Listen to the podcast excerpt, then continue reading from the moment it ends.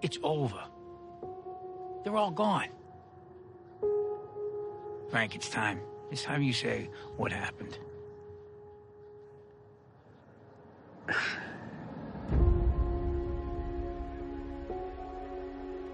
Frank, I want you to meet my cousin, Russell Buffalino. Better watch. There's a lot of tough guys around here. Did he tell you? You're not afraid of tough guys, are you? Hola, ¿qué tal amigos de Contraplano? Sean bienvenidos de nueva cuenta a este podcast que ustedes han estado haciendo de su preferencia.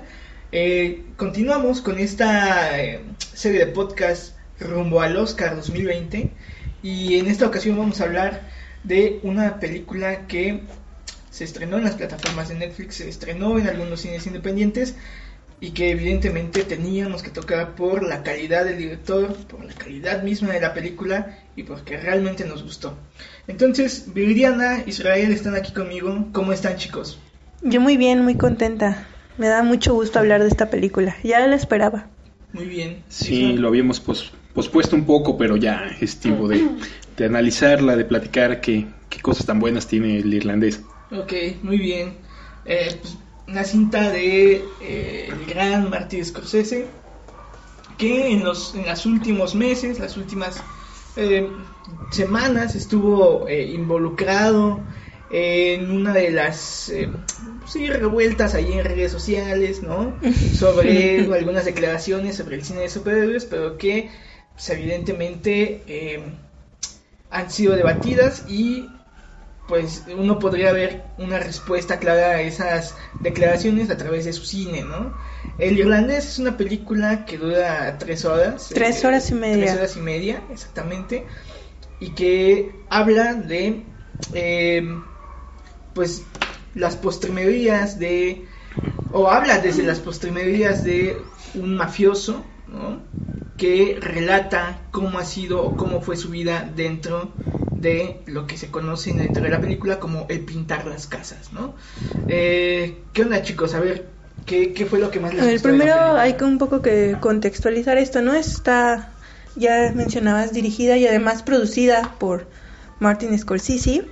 Y además está en la producción el mexicano Gastón Pavlovich. Entonces esto hay que tenerlo presente porque Sí. creo yo que fue él el que mete a Rodrigo Prieto para el trabajo fotográfico, Sí. que es justo una de las cosas que hace del irlandés estéticamente hablando un- Sí. una pieza, Clave. pues sí, y bien linda. ¿no? Sí, Sí. ¿no? Sí, sí, sí. Ahora, y esto que mencionabas de las plataformas a mí se me hace bien importante porque está en Netflix. Está en Recordemos Netflix. que, o sea, la producen y cinta totalmente de, Ne- de Netflix porque no encontró como cabida en otras Sí. casas cinematográficas. Pues vaya, como las habituales, ¿no? Entonces, sí. creo que recurre a esta plataforma un poco en aras de obtener la libertad creativa, Ujú. sobre pretexto de estar limitada nada más a la reproducción en Sí. esta plataforma y en escasas salas, como ya mencionabas. Pero, digo, creo yo que esto es como una victoria para. Scorsese, ¿no? Porque el resultado es una película de tres horas y media. Sí. Y yo creo que eso no, no habría tenido espacio. Y, y con una respuesta muy exitosa, ¿no? Es masiva, literalmente es masiva. Es masiva, es exitosa. Siento que nadie le pone, salvo, eh, no sé, en muy, muy extrañas ocasiones ahí algún pero, pero creo que se ganó eh, los mejores comentarios, las mejores críticas por la actuación, por la fotografía, por la historia misma, por la dirección. Este. Tiene, tiene unos grandes, grandes momentos, ¿no?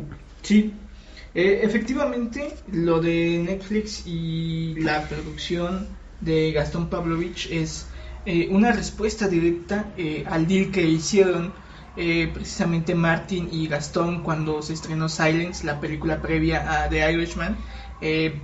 La historia es básicamente Pavlovich, bueno, este, Scorsese al no tener, al no tener quien le produjera la película, Pavlovich se encarga de hacer esta película tan soñada por Scorsese y en respuesta ¿no? a, a esa, a ese favor que le hace eh, Pavlovich, Scorsese dice, le promete que después van a hacer una película juntos, ¿no? donde van a recuperar ese dinero que se pierde con Silence, ¿no? Evidentemente esto no ocurrió. Eh, pero sí, eh, me, me encanta esta idea de que una película técnicamente, pues si no despampanante, pues, muy bien hecha, una fotografía, eh, una narrativa que algunos podrían decir que es lenta, ¿no? Pero que va construyendo esta historia de paso en paso, ¿no? Haya eh, tenido un- una relevancia importantísima, ¿no? Sobre todo porque es una película que se estrena, como ustedes ya, como ya sabemos, en, en una plataforma como Netflix, y esta misma plataforma se está arriesgando a traer cosas o a hacer cosas que evidentemente están luchando por el Oscar, ¿no? Claro. Es lo que quieren para que legitimen, le- legitimen, perdón, eh, su, su propuesta, eh, su, su catálogo, pero evidentemente sea por una cuestión de premios, sea por una cuestión de dinero, una producción así que no, no va a tener cabida en, en productoras eh, pues, que ya conocemos Sí, de la- Hollywood, las famosonas. no, no, no saldría allí, pues, es evidentemente un triunfo total, ¿no? Aunque en la recaudación no haya sido así. ¿no? Ahora, sí, bueno, creo que también es un poco del éxito obedece al reparto, ¿no? O sea, ya son personajes que para el espectador se vuelven como íconos de este tipo de cintas de mafiosos, Mafiosos. que al final se vuelven pues la temática predilecta del director. Y, y no es reproche, ¿no? Para nada, porque digo, Al Pacino tengo entendido que no había trabajado, si, si me equivoco me corrigen, pero tengo entendido que no había trabajado con él en ninguna cinta. Y sin embargo, al integrarse en esta, Sí. se siente como un personaje Más. Pues sí, ¿no? Totalmente habitual y sí, natural. Una sinergia así perfecta Claro. con, con Pesci y con De Niro, ¿no? ¿Qué papel el de Joe Pesci? Es, sí, es, es muy, muy importante esto, ¿no? Porque eh, Scorsese hace esta película ya en, los, pues desgraciadamente así es el curso de la vida, lo está haciendo en los últimos años de su vida, ¿no? Y no es gratuito, ¿no? Que evidentemente muchos directores, eh, si ustedes están escuchando esto, se viene un podcast de Dolor y Gloria donde vamos a hablar del Almodóvar, ¿no? Y evidentemente le está pasando lo mismo al Almodóvar, ¿no? Están haciendo películas que están o bien siendo autobiográficas o bien hablando de una edad propia de, de estos directores, ¿no? En este caso, Scorsese está ya haciendo un sumario, ¿no? De toda su carrera, ¿no? De, de lo que él sabe como cinéfilo, cine mafiosos, de este tema que tanto le gusta, y evidentemente está conjugando todo lo- todos los elementos que hemos visto, pues, en películas como El Padrino, en este eh, Scarface, ¿no? Y bueno, este, este Buenos cine- muchachos. Buenos muchachos, Goodfellas, ¿no? Em, en, en fin, en, en su misma filmografía y en cosas, pues yo incluso encuentro ahí referencias pues, de Los Soprano, ¿no? Sí. Me, me parece que es bestial eh, el contenido, ¿no? Referencial que existe dentro de Irishman. Me gusta muchísimo. Vaya, yo creo que tal vez para estas alturas, y cualquiera que esté escuchando este podcast, eh, la trama debería de ya no ser ningún misterio, ¿no? No debería eh, ser eh, lo que vamos a decir a continuación ningún motivo de, de spoiler. Pero vaya, pues un, un recuento rápido, es, como dijo, dijo Fernando hace rato, es la historia de, de, de un, maf- de- bueno, de un mafioso que se, se inscribe dentro de una línea temática de la mafia, que tal vez es lo que Scorsese no había tocado todavía, ¿no? Que es la cuestión del sindicalismo en Estados Unidos, ¿no? Que, que vaya, en su momento tuvo fue eh, un caso muy sonado políticamente, socialmente, como ahí mismo lo dicen, hubo un momento en el que todos sabían quién era Jimmy Hoffa, que yo siento que lo podríamos ejemplificar como si ahorita nadie supiera quién es eh, la maestra del Western, ¿no? Eh, tal vez en varios años después ya no haya quien se acuerde, pero es un poco lo que pasa ahorita. Y, y lo cierto es que eso me gusta mucho, esa parte de que toque eh, esta cuestión con Jimmy Hoffa, porque tal vez para nosotros es un poco lejano todo eso, ¿no? Sí. Como mexicanos y luego eh, en los tiempos que corren, pero siento que se había vuelto como un mito popular, ¿no? Algo que se veía en otros, eh, no sé, en otros productos de entretenimiento. Yo lo recuerdo mucho como en chistes de los Simpsons, ¿no? Sí. Y era como también un mito urbano, como una teoría, teoría de conspiración de qué le había pasado a Jimmy Hoffa y todo esto. Entonces, creo que que Scorsese se vale bastante bien de toda esta aura que, que está alrededor para construir su historia de mafiosos de origen al declive, ¿no? O sea, una carrera completamente ahí dedicada a pintar casas, como le dicen ahí, que pues, básicamente este señor se dedica, es eh, Robert De Niro, se dedica a hacer entregas, termina metido con la mafia italiana y luego el conflicto que hay con con Hoffa y el sindicalismo y la injerencia en la política norteamericana y todo esto, ¿no? Y luego el declive de sus días, ¿no? De todos estos. Ahora, yo, bueno, había leído por ahí que era un poco el reproche, era como otra cinta más de mafiosos y cosas así. Mm, Pero lo que yo considero que sí es bien relevante rescatar es que no es de estas cintas como veíamos en Buenos Muchachos, por ejemplo, Sí. En donde el vistazo a la vida del mafioso se da de- desde el momento del éxito, la cumbre, Sí. no, no es esta vida No es el de clímax, de- claro, no, o sea, de hecho aquí la revisión se hace desde el Las pues sí, ¿no? De- de una desde las carrera. consecuencias de todo lo Claro. que esto le llevó y es bien importante tener presente esto porque creo yo que es lo que permite tal vez cerrar el ciclo de producciones fílmicas Sí. el director no sé si la revisión va como de carácter personal es decir a modo de concluir toda su Se producción o carrera pero creo yo que se permite cerrar este tema no es decir ya vio a la mafia desde cómo se va formando cómo va creciendo Sí. Está consolidada, esplendor, sí, ajá, claro, y ahora está viendo, ¿no? Cómo terminan estos matones. Sí. Gente que si bien en su momento fue relevante, tuvo Y, y que es muy fuerte, ¿no? Creo que son de los momentos como que, que más tocan ver Claro, esa parte sí, cuando o sea, están te en, está en la una prisión, decadencia. Pesci, De Niro, muy, Sí, muy sí, ancianos, claro. muy decaídos, así una triste figura y sombra de lo que fueron en su momento las personas que movían los hilos detrás de, de, de- de lo más importante de Estados Unidos y venidos a menos totalmente olvidados, este, unos perros viejos ahí, Mm, pues sí. eh, es muy fuerte, ¿no? Sí, sí, eh, eh, se refleja, ¿no? El miedo precisamente a lo que tú dices, ¿no? A- al olvido, a, a dejar de lado lo que en algún momento fui- fuiste, ¿no? Claro. Tanto eh, en cuestión de, de carrera, de, de carrera profesional, en este caso estoy entrecomillando, eh, y lo que tú fuiste, pues como persona, ¿no? Digamos biológicamente, ¿no? Lo que puedes y no puedes hacer, ¿no? Desde la forma en que comen, ¿no? Eh, ¿Qué es lo que comen, ¿no? Cómo, cómo se, se pueden mover y no. Y, y pues esto, ¿no? También el miedo a qué va a pasar pues, cuando yo ya no esté aquí, ¿no? Es decir, esta relación que se ve, que, que, bueno, que se ve y no se ve de eh, el personaje de Robert De Niro con su hija, ¿no? Pues para mí también es fundamental, ¿no? Es Claro. este, este miedo, ¿no? A no aclarar todas las cosas que yo pude haber hecho o dejé de hacer estando en vida, ¿no? Y, y es bien, bien, pues sí, bonito, bonito y, y- y triste, ¿no? Ver, pues sí, precisamente, ¿no? Que Scorsese pone a todos en una posición de iguales, ¿no?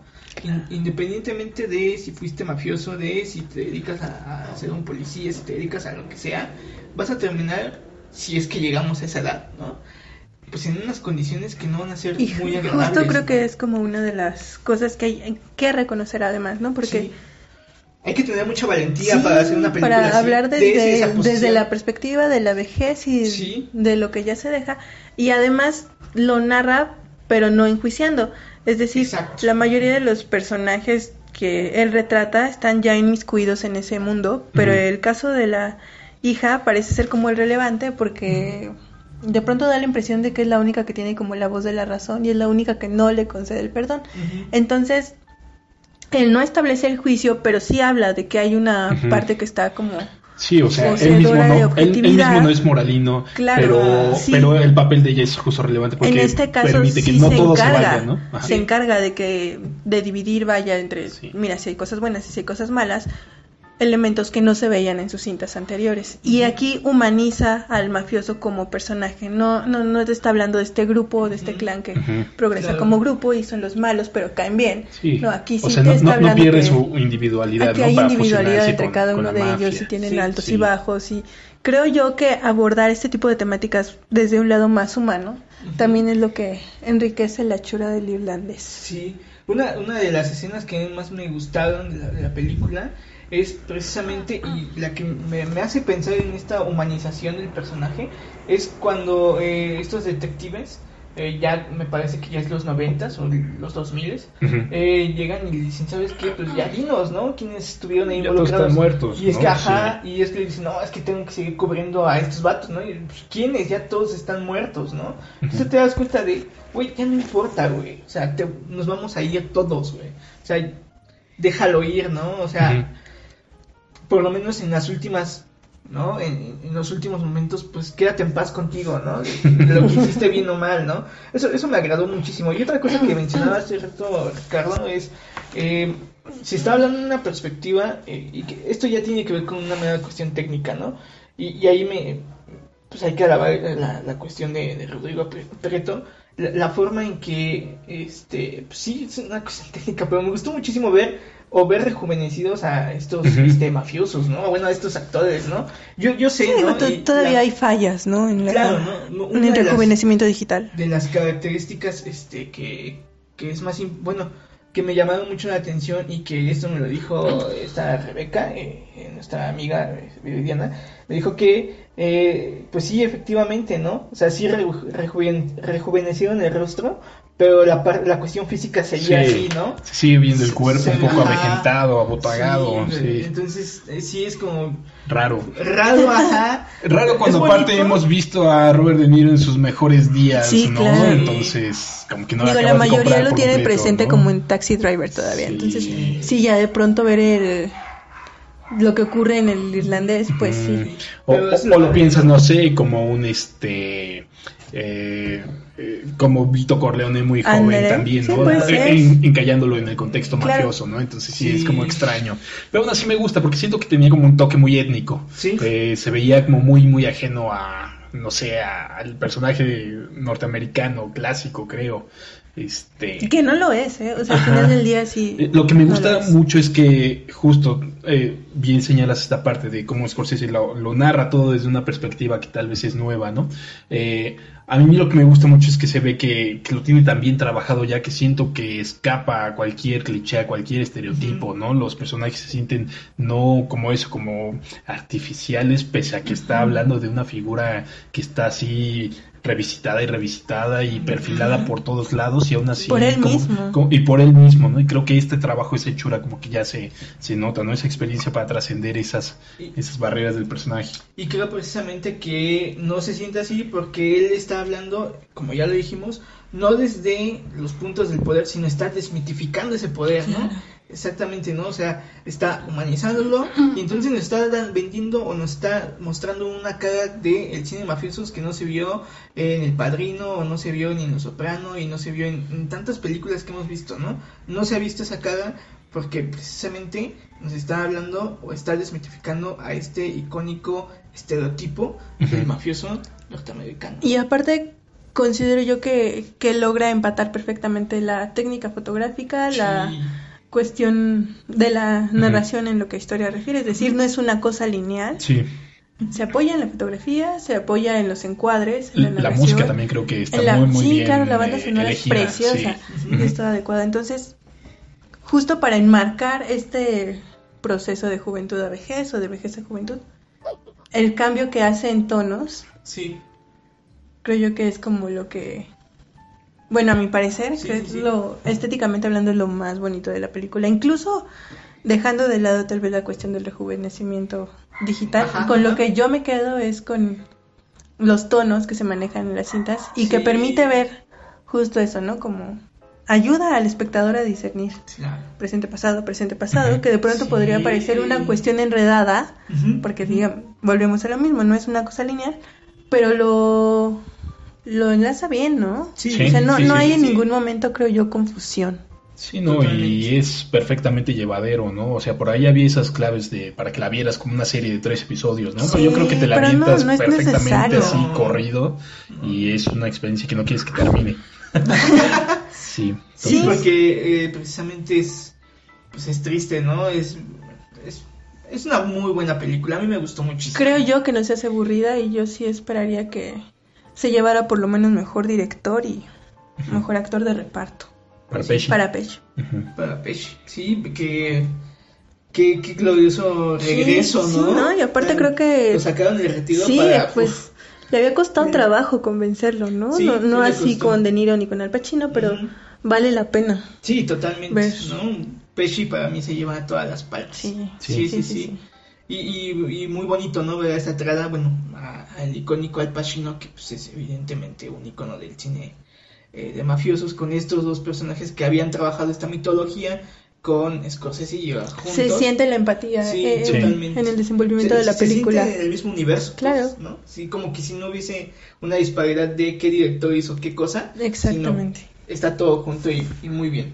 Bueno, pues sin nada más que agre- agregar, pues nos estamos despidiendo. Síganos eh, a través de Twitter en arroba contraplano-mx y escúchenos y suscríbanse al canal de Contraplano en YouTube y, oh sorpresa, estamos en iTunes ya, en Spotify, en iBox y en iHeartRadio. Entonces, Uh, uh. nos pueden seguir en cualquiera de estas eh, estos, eh, aplicaciones para que escuchen podcast. No sé cuáles ocupan, pero pues, ahí estamos. Sí, ahora sí que ya no hay pretexto, ¿no? Donde, donde ustedes escuchen su podcast, ahí ya tienen contraplano a la mano directamente para, para que nos escuchen y nos digan si, si están de acuerdo, si disiernen, si les parecen por curas, si creen que son comentarios muy atinados o, o, o cuál es eh, su discrepancia, que, nos comenten, ¿no? Sí, déjenos sus comentarios y un saludo muy afectuoso, debemos de decirlo, este, a un amigo nuestro, este, Rodolfo, un amigo de, de Ricardo y mío Sí. desde la prepa, que, este, pues ha- haciendo la revisión precisamente y, y enlazando el canal de YouTube con todos sus canales de distribución de podcast, nos dimos cuenta que eh, Rodolfo, una disculpa, Es nuestro No. mayor fan. eh, es nuestro mayor notado. fan, nos ha comentado muchísimos este podcasts y ha hecho incluso ensayos mismos ahí en los comentarios de YouTube. Este, muchísimas gracias Rodolfo, te mandamos un abrazo y de verdad este vamos a estar ya más pendientes de los comentarios, vamos a estar interactuando con todos ustedes, pero es muy muy importante que nos dejen su comentario en cualquier lugar donde ustedes vean posteado este podcast en la bitácora, ahí podrán enlazarnos, eh, bueno, ver, ver, este, mandarnos sus comentarios y ya saben, estamos ahí a través de Twitter, arroba contraplano-mx. Bueno, pues hasta luego chicos, que se la pasen muy bien. Bye.